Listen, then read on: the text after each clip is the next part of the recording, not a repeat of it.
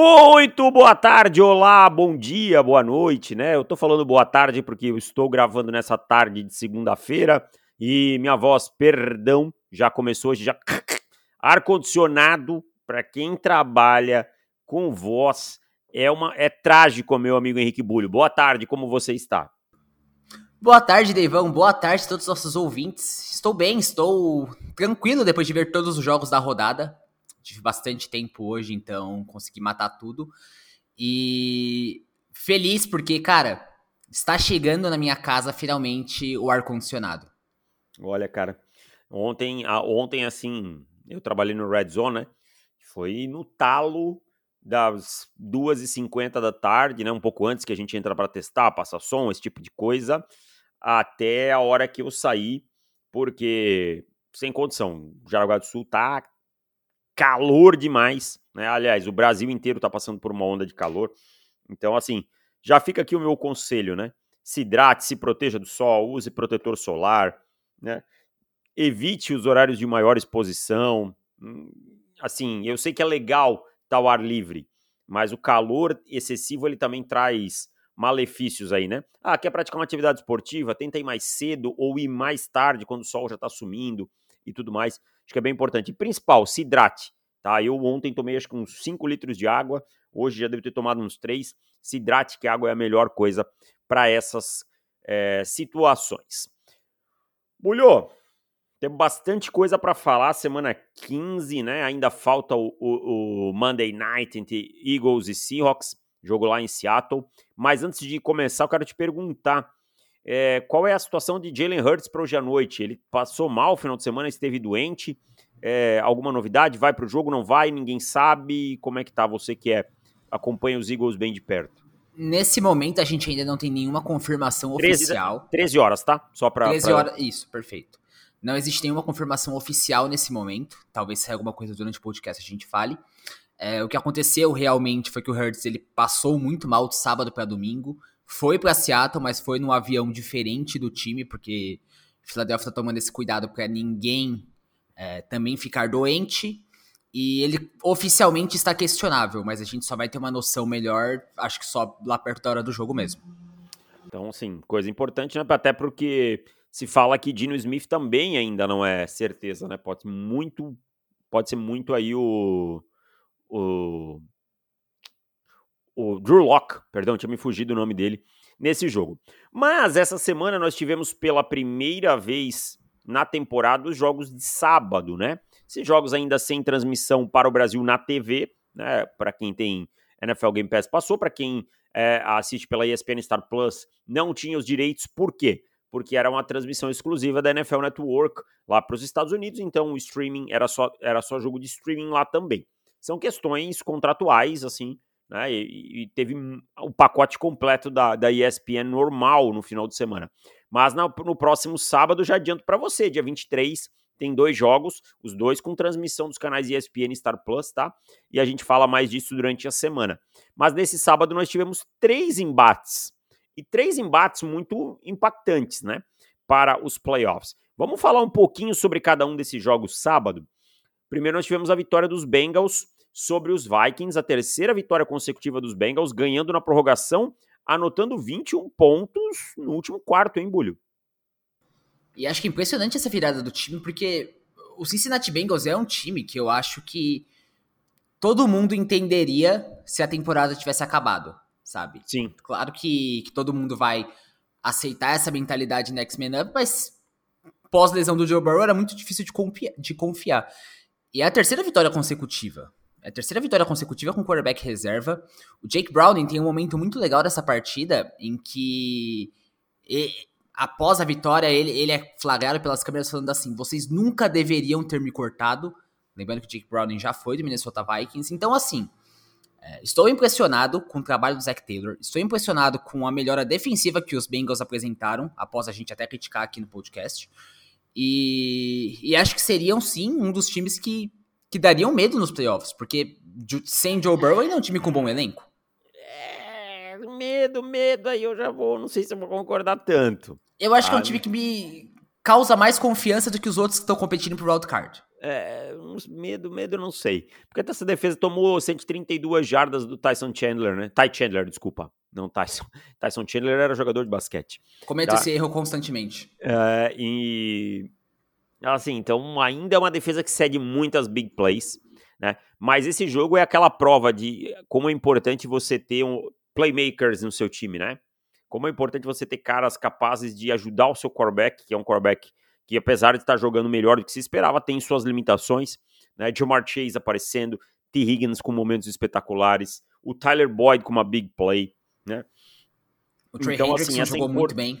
É, quem? O Hendrickson. Ah, sim. É, é por isso que é a, a, importância de você ter esses caras que fazem essas jogadas especiais. E vou dizer uma coisa, o Nick Mullins perdeu oportunidades no primeiro tempo que custaram esse jogo. Então, nesse momento, nesse momento, tá? Quando estamos gravando, ainda falta o jogo do, da noite, os Bengals teriam o seed 6, tá? O mesmo seed dos Vikings no outro lado. Passando para a próxima partida, Bulho, nós tivemos os Colts dando um amasso enorme. Os Colts que também estariam nos playoffs com o seed 7. Os Colts chegaram a estar tá tomando 13 a 0 no começo da partida, depois tem um, um punch bloqueado. Mas a verdade é que assim, a gente tem que destacar, esse Colts sem o Michael Pittman durante grande parte do jogo, sem o Zach Moss, o Trey Sermon aparecendo, né? Meteu 30 pontos nesse Pittsburgh Steelers que tem a terceira derrota consecutiva e vai vendo as coisas ficarem cada vez mais complicadas. Acho que o Minchel ele jogou muito bem e, e, claro que merece os méritos, mas me impressiona a facilidade com que Indianapolis moveu a bola, né? Principalmente o jogo terrestre apareceu muito bem. Pittsburgh não é um time que é um time com uma defesa terrestre boa, não dá para descartar. Acho que chama atenção, principalmente novamente, o bom trabalho do Shane Stack planejando o jogo. É, Indianápolis, nesse momento, continua sendo um time que chama atenção, mesmo sem seu quarterback titular. E no caso de passar a bola, bem, Pittsburgh não tem respostas mais uma vez. Assim, não é que a resposta titular de Pittsburgh fosse muita, muito promissora, né? Não é que com o Kenny Pickett seria maravilhoso, mas ruim com, pior sem. Né? Então, assim, Sim. quando você depende do Mitchell Trubisky, olha a sequência do time. Tudo bem, perder para os Colts eu não acho que seja nada demais. O problema é tomar um 30 a 13, né? Mas o time perdeu dois jogos para Arizona e New England Patriots. E agora o time está fora da zona de classificação, tá com 7-7, ainda tem chance, tá? mas é, tá um jogo atrás dos seus concorrentes, tá? É, pela sexta e sétima vaga do Wild Card. Então, assim, Pittsburgh vai começando a entrar num momento muito complicado. Né? Ah, a tabela dos Steelers é fácil. Ele não fez a sua parte na, contra uma tabela fácil. Agora eles ainda têm agora Bengals, que está na briga, um confronto direto. Seahawks, que é um time que está lutando por playoffs. E Ravens, que além de rival de divisão, está brigando por seed 1. Né? Então, um começo, um, um, momento muito complicado do Pittsburgh Steelers. Esse barco eu acho que já foi, tá? É. E fechando o sábado, o Detroit Lions passou o carro no Denver Broncos, um segundo quarto maravilhoso, 21 pontos. Parecia um jogo de começo da temporada, né, em que a defesa do Denver Broncos não conseguia parar ninguém, né, seja pelo ar, seja pelo chão. E os Lions tinham uma defesa boa, né, que limitou aí o Russell Wilson, aquela fórmula, vou esperar alguém aparecer lá no fundo do campo, vou jogar a bola para cima. E ofensivamente produziu em todas as fases, né? O Sam Laporta com três touchdowns, o Jamir Gibbs com jogo de 100 jardas, com 11 corridas para 100 jardas. Então parecia um, um, jogo de começo de temporada. E os Lions agora sim, eles têm dois jogos com os Vikings, vencendo um, a divisão é deles. E acho que ontem, ontem não, desculpa, sábado o Detroit melhor, mostrou sua melhor versão, né? É um time que correu com a bola de forma eficiente, é um time que parou muito bem Denver nas terceiras descidas. Denver só converteu 5 de 13. É... Mas o que faz Detroit ser um time ameaçador não é uma boa atuação defensiva. Tá? Vai ser sempre o ataque. Vai ser sempre o um ponto muito forte desse time. E acho que, vendo a forma que o time correu com a bola, acho que vendo que a forma que o Jared Goff encontrou o Sam Laporta para três touchdowns, como o Ben Johnson desenhou esse ataque, é, eu acho que essa é a versão dos Lions que assustaria os rivais da NFC sabe? É uma defesa que não, não quebra, pode até envergar, mas não quebra, e um ataque que consegue mover a bola de forma muito eficiente. É isso. Então, assim, esse foi um resumo dos três jogos de sábado, os três impactantes, né? Vamos passar para o próximo tema. Bom, quero começar falando nesse domingo de até quando? Até quando? Até quando Joe Barry será o coordenador defensivo do Green Bay Packers? Os Packers perderam dos Buccaneers e eu gosto sempre de trazer um ponto. É, eu comecei a frase errado. Os Packers perderam dos Buccaneers. Não, os Buccaneers ganharam dos Packers. Ponto. Nunca se tira o mérito de quem ganhou, porque assim, o Baker Mayfield teve um grande jogo, o Dave Canales montou um belo plano de jogo, o time executou muito bem. Mas a realidade é que quem enxerga o plano de quem enxerga essa defesa do Green Bay Packers e consegue executar com um mínimo de competência duas coisas: passes rápidos para jardas após recepção e corridas pelo meio, vai vencer. Vai fazer pontos contra essa defesa. Porque essa defesa joga nessa soft zone o tempo todo, tá? Cede muitas jardas depois da recepção nos passes rápidos, né? Porque os jogadores têm um grande espaço para cobrir e no segundo nível defensivo está sempre exposta, tá? Então ontem o Baker Mayfield teve uma atuação muito, mas muito segura, soltando a bola, confiando nos seus recebedores, fazendo a leitura pré-snap perfeita. E novamente Joe Barry não teve a mínima resposta. E é engraçado porque se você olha cinco sacks que o Mayfield sofreu, você pensa até que, que a defesa fez um bom trabalho, né, cara? Mas assistindo a partida, eu acho que fica evidente é, tudo isso que você falou. A, a catch do, do David Moore, por exemplo, é, cara, ele pega a bola assim, e tem 40 jardas de campo aberto. O Chris Godwin ontem encontrou espaços muito fácil. O Mike Evans, a mesma coisa. O touchdown do Mike Evans é, são duas rotas verticais que eles conseguem estressar o, o único o safety. safety no fundo do campo. Exato. É, pra mim é, é um absurdo, tá? Que o Joe Barry ainda tem emprego, sinceramente. E, e, falo isso com, com um pequeno disclaimer, tá? Ontem, Philadelphia Eagles, ele é, foi anunciada uma mudança que o Matt Patricia vai chamar as jogadas pro final da temporada. Eu não sei até que ponto você mudar de coordenador, você mudar de play caller na semana 15 e 16 tem efeito. Mas eu entendo um lado de você querer dar, assim, um, uma faísca no final de temporada. Não sei se os Packers deveriam fazer isso, mas o Joe Barry não tem condição de ser coordenador, gente. Desculpa. É uma defesa em que ela é montada para parar ataques explosivos, só que ela joga da mesma forma contra todos os tipos de ataque. E aí você pega o Tampa Bay Buccaneers, conseguiu executar tudo isso que você falou, conseguiu encontrar espaços em passes curtos, conseguiu encontrar passes rápidos. Cara, não tem resposta. Ninguém vai falar a... que os Packers jogaram mal ontem no ataque. A única big play, big play mesmo dos, dos, dos Buccaneers ou seja, um passe ali em que resultou mais de 30 jardas, foi um monte de jardas pós-recepção, né? Então, Sim, assim, o touchdown do David Moore, né? É, do Moore. Que ele quase faz um Deshaun Jackson, né? Sim, quase, hein? Quase. Quase, quase deixou ela escapar antes. Mas assim, o, o White correu muito bem com a bola. E é um dos piores ataques terrestres da liga. Aliás, eu quero fazer um adendo aqui que baita jogador se tornou o Rashad White, cara. Não tô dizendo que vai ser, ai, top running back da liga, até porque eu não tô com saco pra esses papo de top, top 5, top não sei o quê, tá? Então, assim, sigo a minha cruzada. Mas o Rashad White se tornou um jogador muito útil, porque ele é um ótimo recebedor e ele é um bom running back correndo com a bola, tá? Dentro de um time limitado tecnicamente, mas que é um time que eu gosto de ver esse Tampa Bay Buccaneers jogar, porque é um time coeso, sabe? E o Baker Mayfield, num bom dia, em que ele solta a bola rápido, esse time consegue produzir quando todas as armas estão lá. O, o Chris Godwin ontem produzindo muito bem, né? Sendo um, uma arma. Eu sei que, tam, que, que os Packers tinham seus, seus desfalques e tudo, mas todo time tem desfalque toda semana, tá? Tirando o quarterback, assim, acho que se a gente for ficar falando de desfalque, lascou. Né? Então os Packers, assim, ofensivamente, eu não achei que os Packers foram mal. Lutaram 20 pontos. Nem eu. É, no, no final tiveram que mudar o seu ritmo ofensivo. Então, para mim, fica novamente na conta dessa defesa. Mas, novamente, quero aqui, torcedor do Tampa Bay Buccaneers. Esse time é um time brioso, é um time valente, um time que tem suas limitações, mas joga acima delas, tá? Vai ter oscilações, vai. Mas esse Tampa Bay Buccaneers, que hoje é líder da NFC South, hoje estaria nos playoffs, né? No critério de desempate com o New Orleans é líder, tá? É um time que me agrada, eu vejo coisas muito boas aí. Eu também, eu acho que aí entra um ponto que, que você falou do time ser coeso.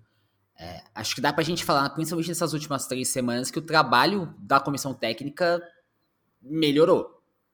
Concorda? Concordo, claro que sim. Concordo. Cara, eu acho que a defesa ela tá mais coesa. Inclusive, cara, ontem, pelo amor de Deus, é, eu, eu, eu quero muito falar desse jogador. Tem 33 anos de idade. Se você assistiu ontem a partida que o Lavonte David fez, esse cara continua sendo um linebacker excelente. É, ontem ele não tinha o. Pode falar. Bem acima da média. Muito acima da média. E assim, ontem não tinha o Devin White, né? A gente falava em anos anteriores que era um, uma dupla de linebackers que é assim. O White era um cara mais rápido, era um cara mais atlético, que não era tão inteligente quanto o Lavonte David. E o Lavonte David era o cara que entendia melhor e eles se completavam. Ontem o White estava inativo. Acho inclusive, se, se eu entendi certo, por motivos que não tem nada a ver com lesão. Mas o Lavonte David ontem apareceu muito bem, cara. Muito bem mesmo. É, eu não sei se eu concordo, eu acho que eu discordo um pouquinho, Devão, quando você fala que esse time dos Buccaneers ele é limitado em talento, porque eu acho que é o time mais talentoso do NFC South com certa folga para mim. É, mas a questão, o meu ponto é o seguinte, você pega a linha ofensiva, não é tão talentosa, é, o Rashad White é um jogador que, como eu falei, se tornou um bom jogador, mas não é um, um super talento para mim. Defensivamente também tem jogadores que eu acho que em alguns momentos foram é, um tanto quanto superestimados por, por alguns, né? Mas em termos de conjunto, eles funcionam muito bem, sabe? Esse é o meu ponto.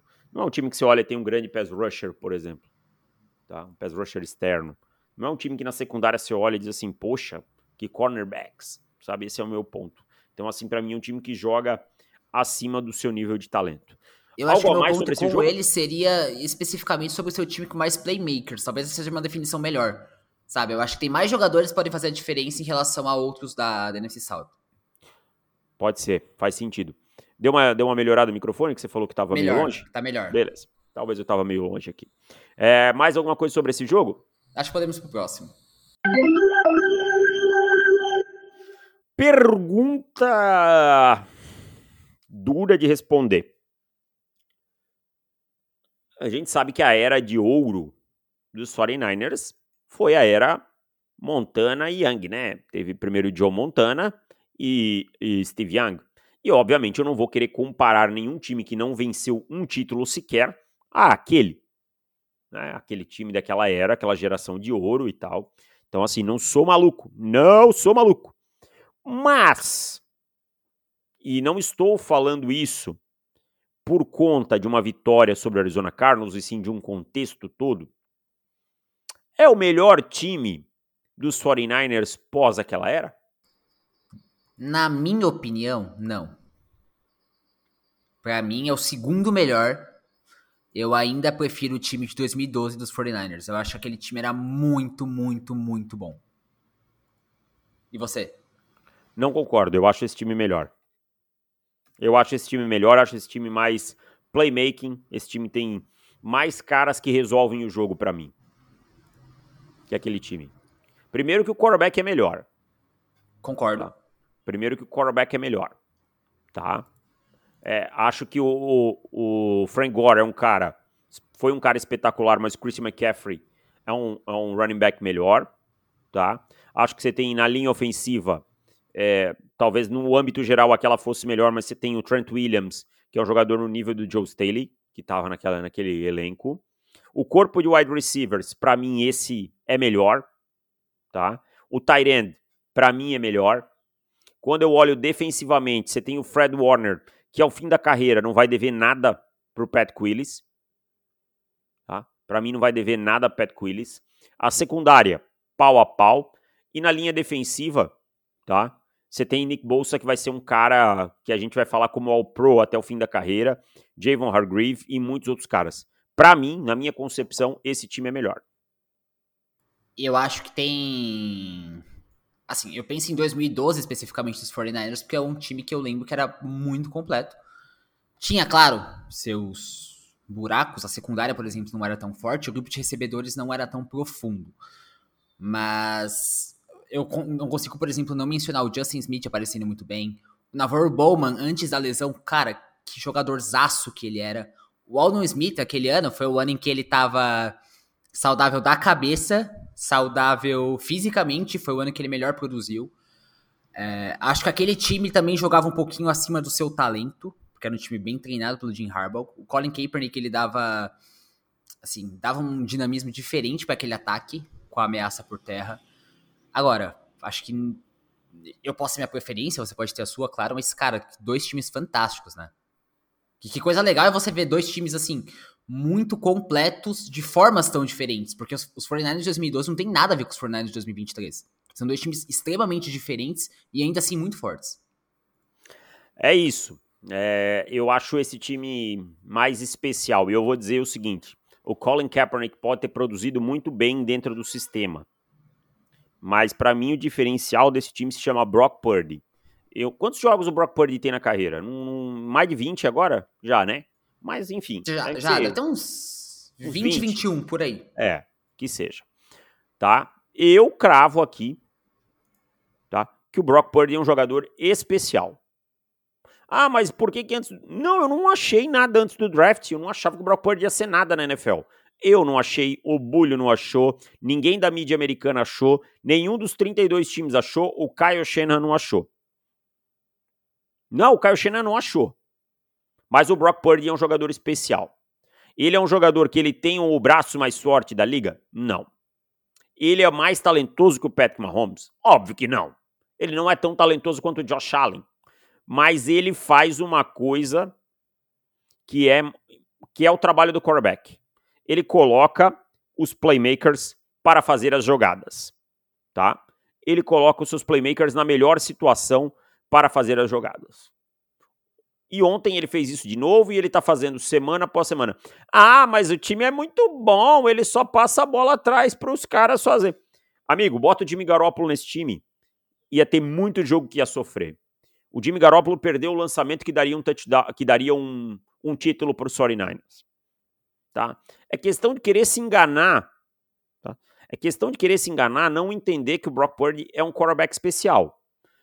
Já volto no meu argumento anterior. Não quero saber de top 5, 10, não sei o quê. Para mim, ele faz o que um quarterback precisa fazer na NFL para vencer.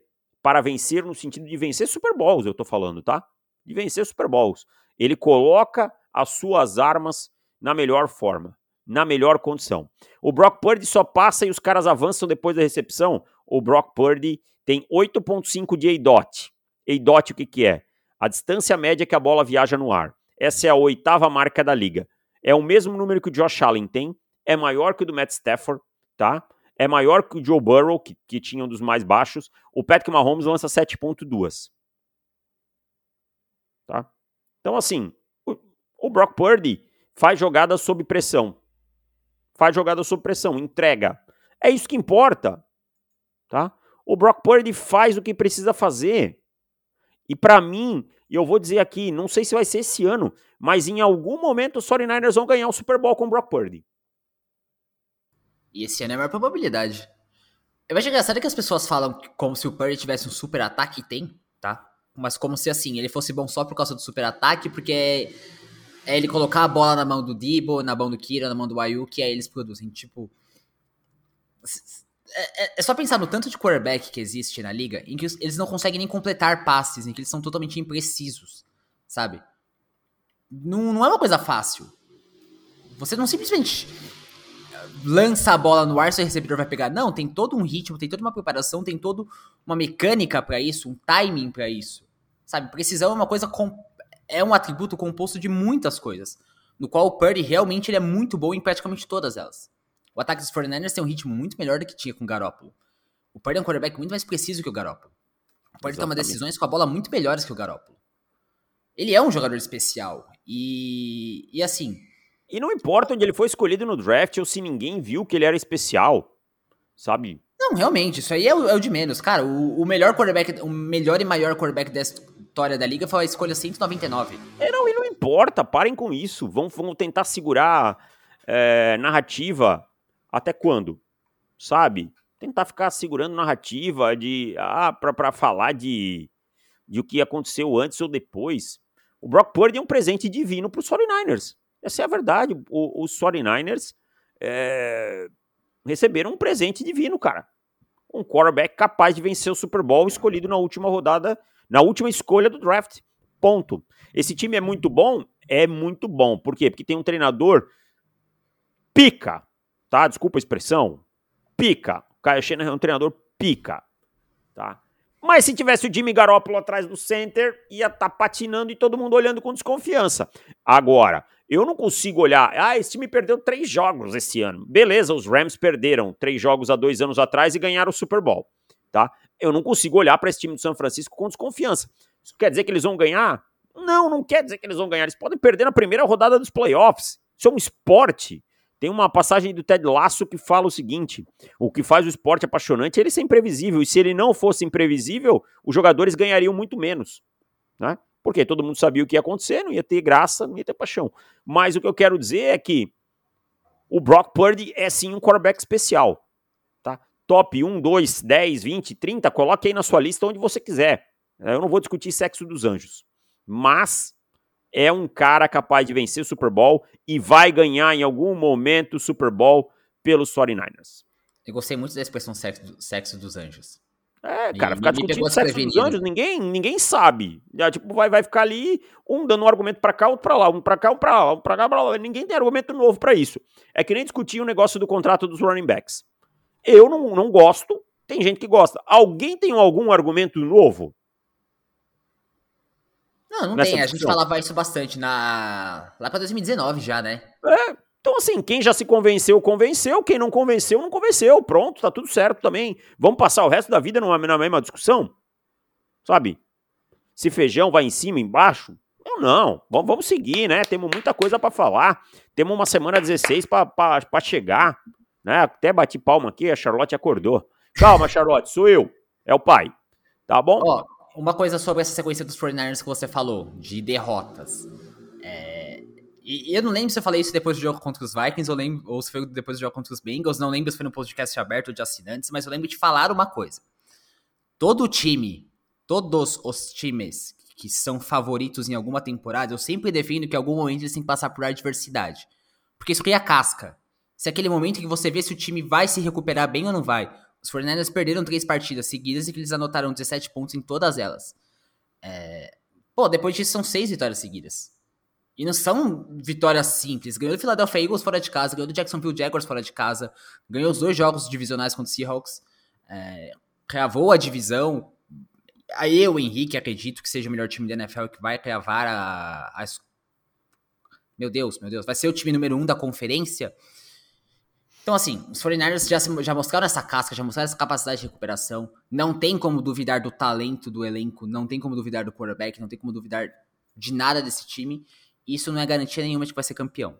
O meu, Mas... ponto, meu ponto é um só, Pulho. Só, desculpa te interromper, já, já devolvo para você. Meu ponto é um só.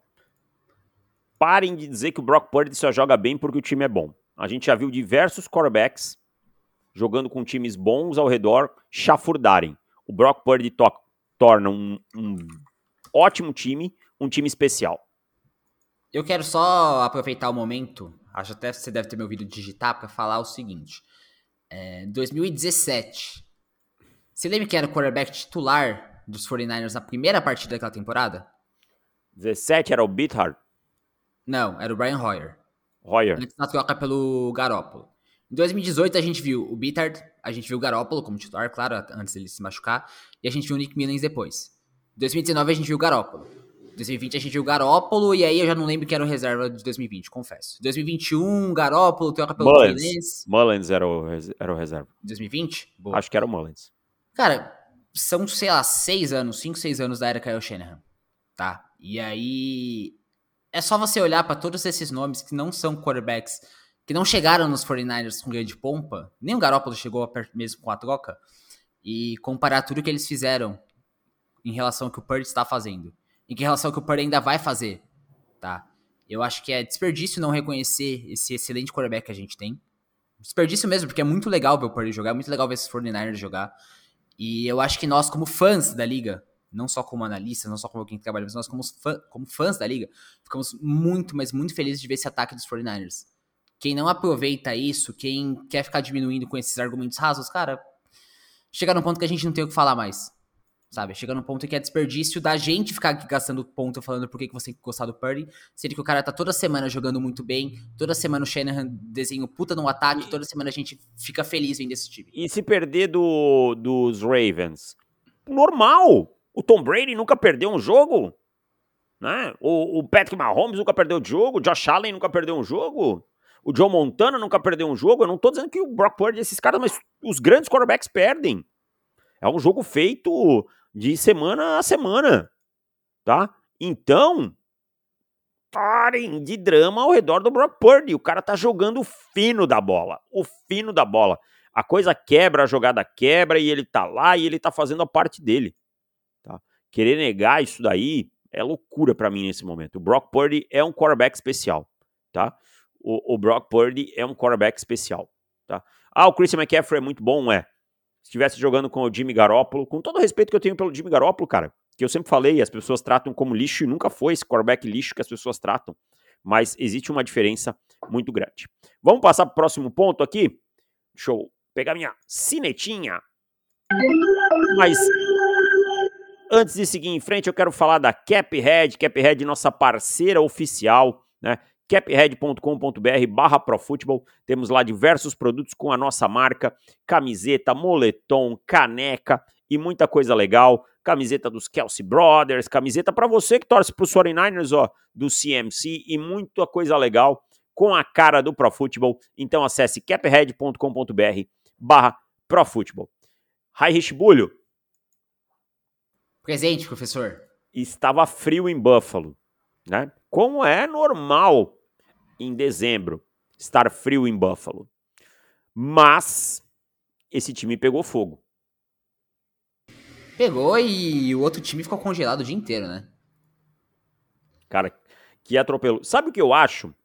Que Buffalo pegou o tape da semana 3. Olha, você lembra do jogo dos Cardinals? Sim. Contra. É, é basicamente. de forma muito eficiente com a bola. É basicamente o mesmo plano de jogo.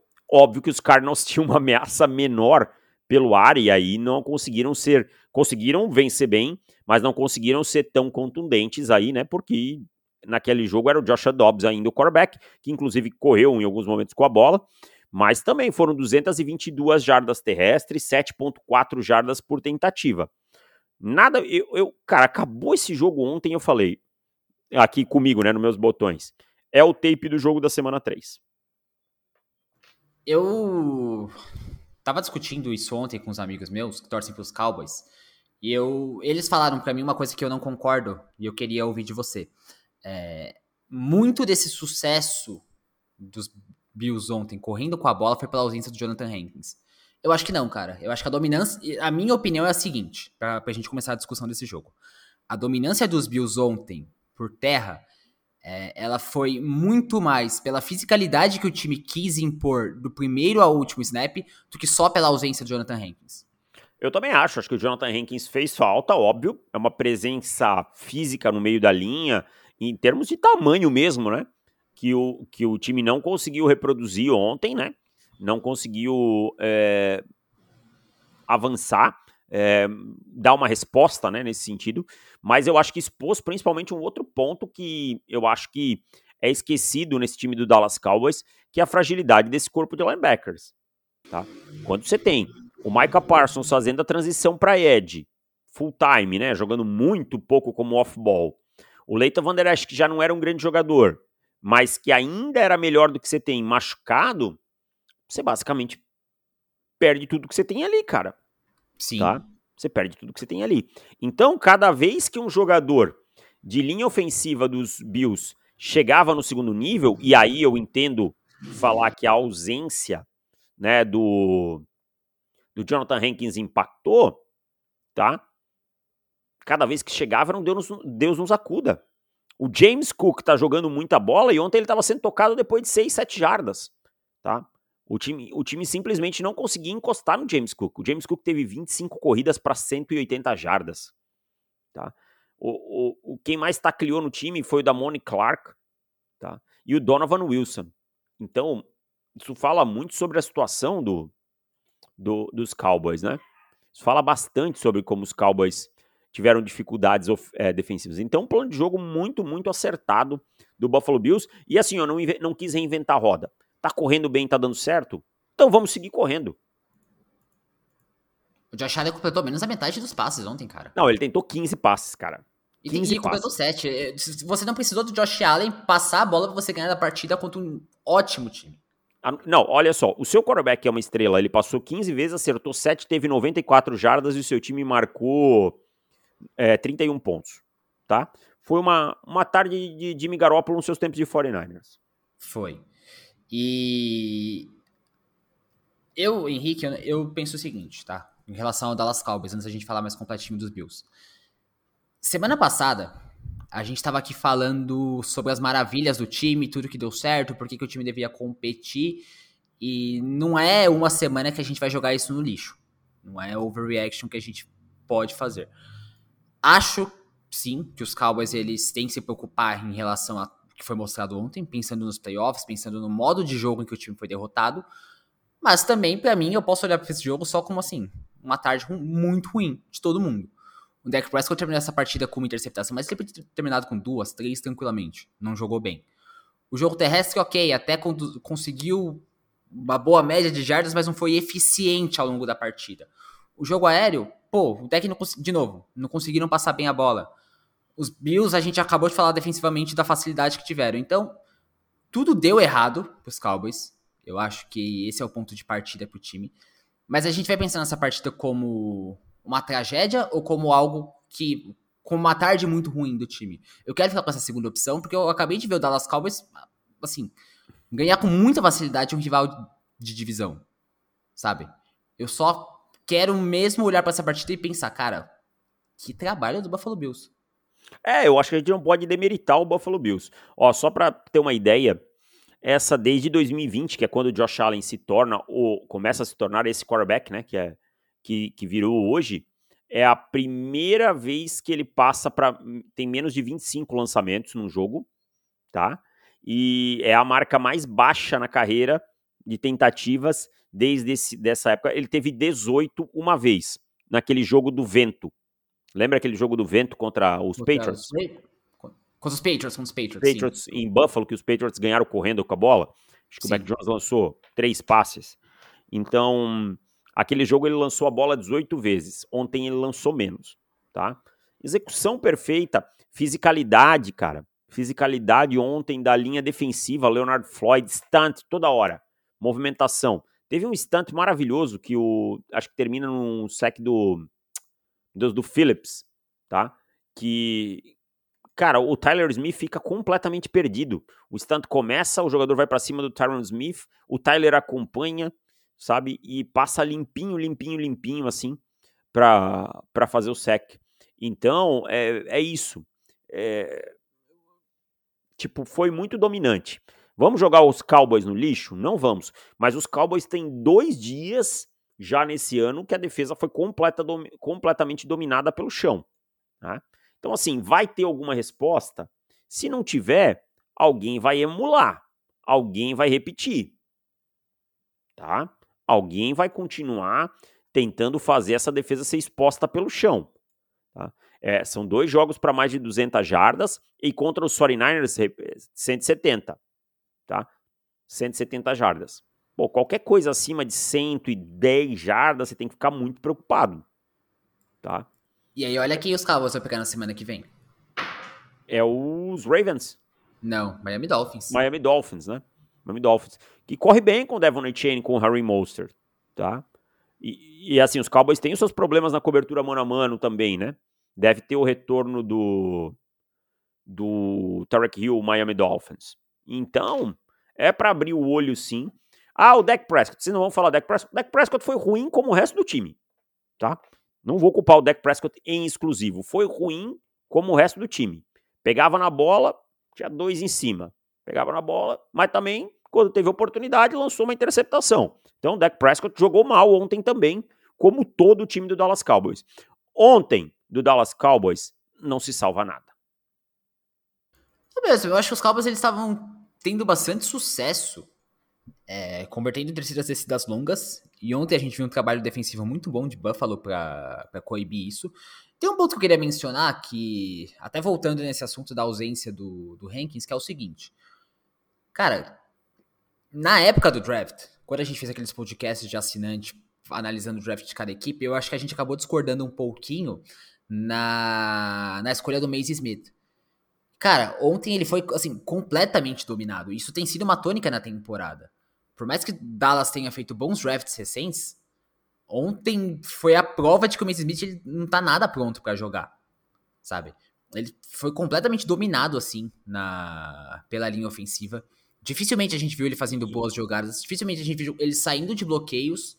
Então, cara, você esperaria que o seu defensive tackle de primeira rodada que ocupasse o espaço do Jonathan Hankins, né? Sim. E ontem o que a gente viu foi o Mason Smith completamente dominado, cara. Assim, ah, não conseguia tem... sair de bloqueios, fazer nada. Ele não jogou 30% dos snaps da defesa até agora, né? Isso fala muito sobre ele, o, o Mason Smith. Não, para mim não foi uma boa escolha, acho que vai ser difícil ele se pagar. Ah, mas é, é cedo. Ah, não, eu sei, ele pode evoluir e tal, mas é fazendo um prognóstico, né? Acho complicado. Vamos passar para a próxima partida os Ravens eles controlam o seu destino. Né? Controlam o seu destino, tem o seed 1 hoje, mas quero falar sobre esse Jacksonville Jaguars também, é, que nesse momento tem campanha similar, tá? Tá ganhando no critério de desempate do Indianapolis Colts e do Houston Texans, hein? Eu, eu fico até feliz que a gente comece falando dos Jaguars, porque eu queria falar aqui no podcast que um eu falei mais alto, Bulho, por favor. Desculpa. É, fico até feliz que a gente, vou, vou repetir, até feliz que a gente começa com os Jaguars, porque eu queria falar aqui no podcast uma coisa que eu falei para vocês, pra você e pro Kurt no privado ontem. Cara, o Trevor Lawrence, ele tem talento, tem potencial, mas ele é um quarterback muito frustrante às vezes.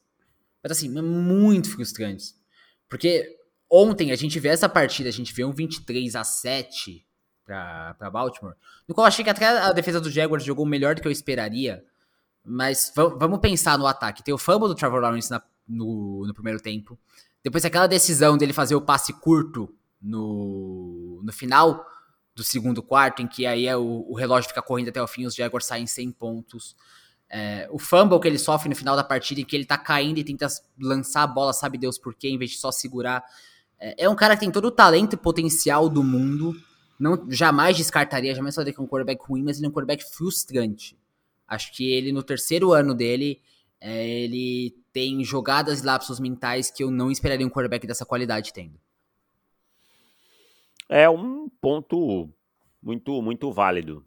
É, eu, eu acho também que o Trevor Lawrence precisa dar o, o pulo. Né? Do primeiro para o segundo ano ele deu o pulo, mas do segundo para o terceiro até agora eu vi pouco.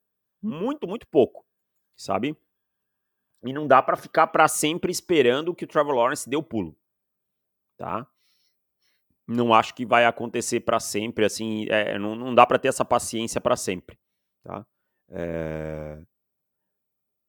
Eu acho que, cara, Trevor Lawrence, uh... não, não vou, ainda é cedo para falar o que eu ia falar. Deixa para lá.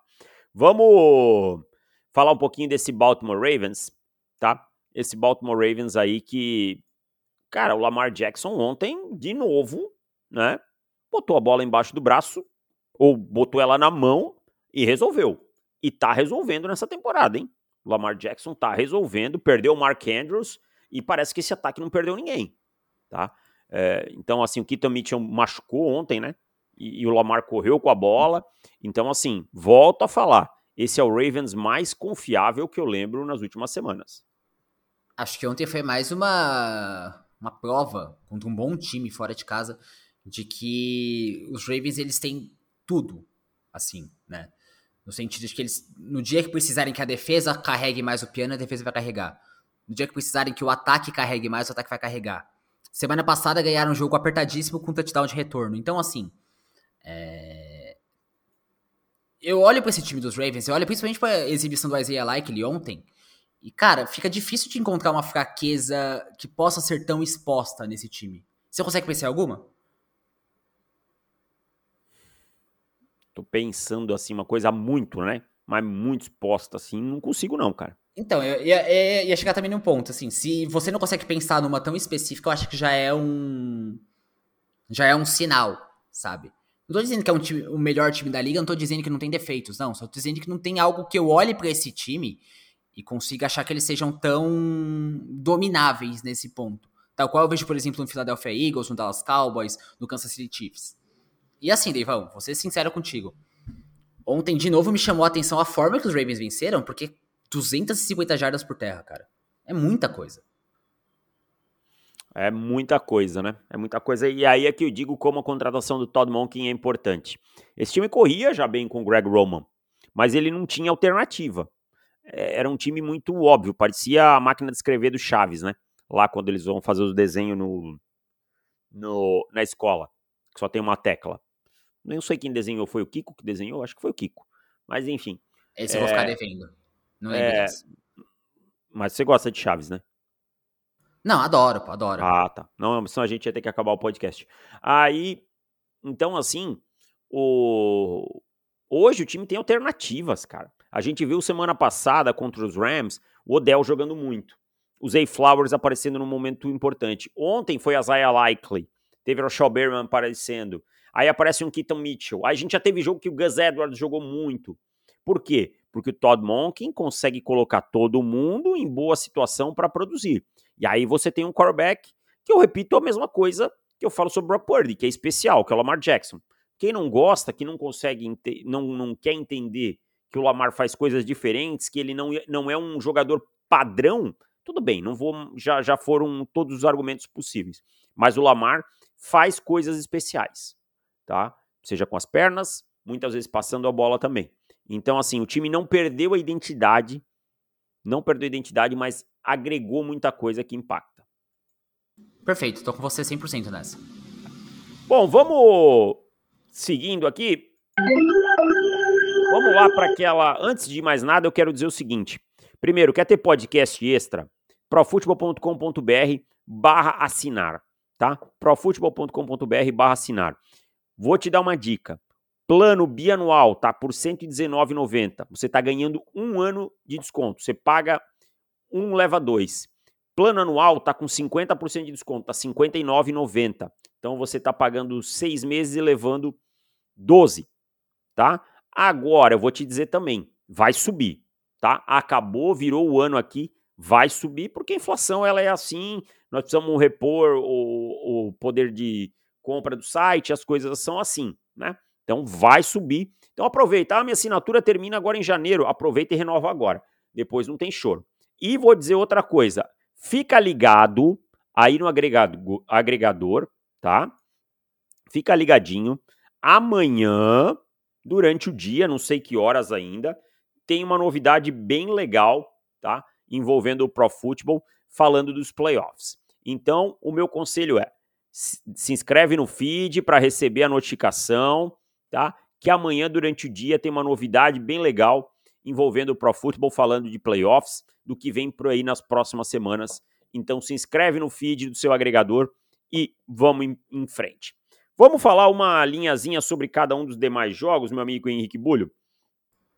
Tá? Rapidinho para a gente poder fechar. Uh, Bears 17, Browns 20. Eu fico chateado com essa derrota dos Bears, porque ontem você sabe que eu mandei que o 6-8 não estava impossível deles classificarem. É, mas foram sabo... o Justin Fields foi um pouco sabotado ontem, mas eu quero destacar o Kevin Stefanski, para mim, o treinador do ano. É... Texans 19, Titans 16 na prorrogação. Acho que boa prova de resiliência, né? Foi o Casey Keenum jogando e os Texans encontraram uma forma de vencer. De virada, na NFL é preciso saber sofrer e os Texans aprenderam ontem.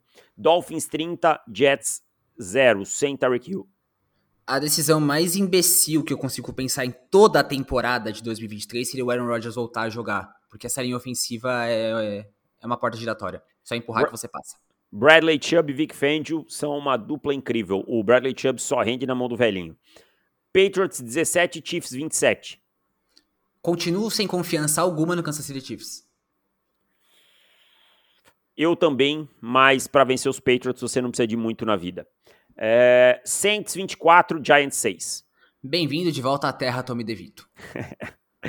Parabéns por fazer a sua obrigação New Orleans Saints, mas fez com bastante desfalques e fez de maneira muito competente. Panthers 9, Falcons 7. Parabéns por não fazer essa obrigação Atlanta Falcons. E é isso. Né? E Arthur Smith, acho que a sua bundinha está quente nesse momento. Rams 28, Commanders 20. Eu tenho muito respeito pelo trabalho de Sean McVay esse ano e pela forma que ele está fazendo os Rams sendo competitivos. Concordo, mas não pode colocar a bunda na janela como colocou no final do jogo. Quase que deixa escapar um jogo que tava ganhou. Precisa ser um pouquinho menos conservador quando tem a vantagem. É isso então. Ficamos por aqui. Tá? A gente ia fazer a ordem dos cavaleiros hoje, mas o podcast acabou estendendo um pouquinho e eu tenho é, uma transmissão agora às 16h30, então vou precisar dar uma corrida aqui, acelerar algumas coisas. Fica para a semana que vem. Tá bom, gente? Muito obrigado a todos vocês. Foi um prazer enorme. Valeu e tchau.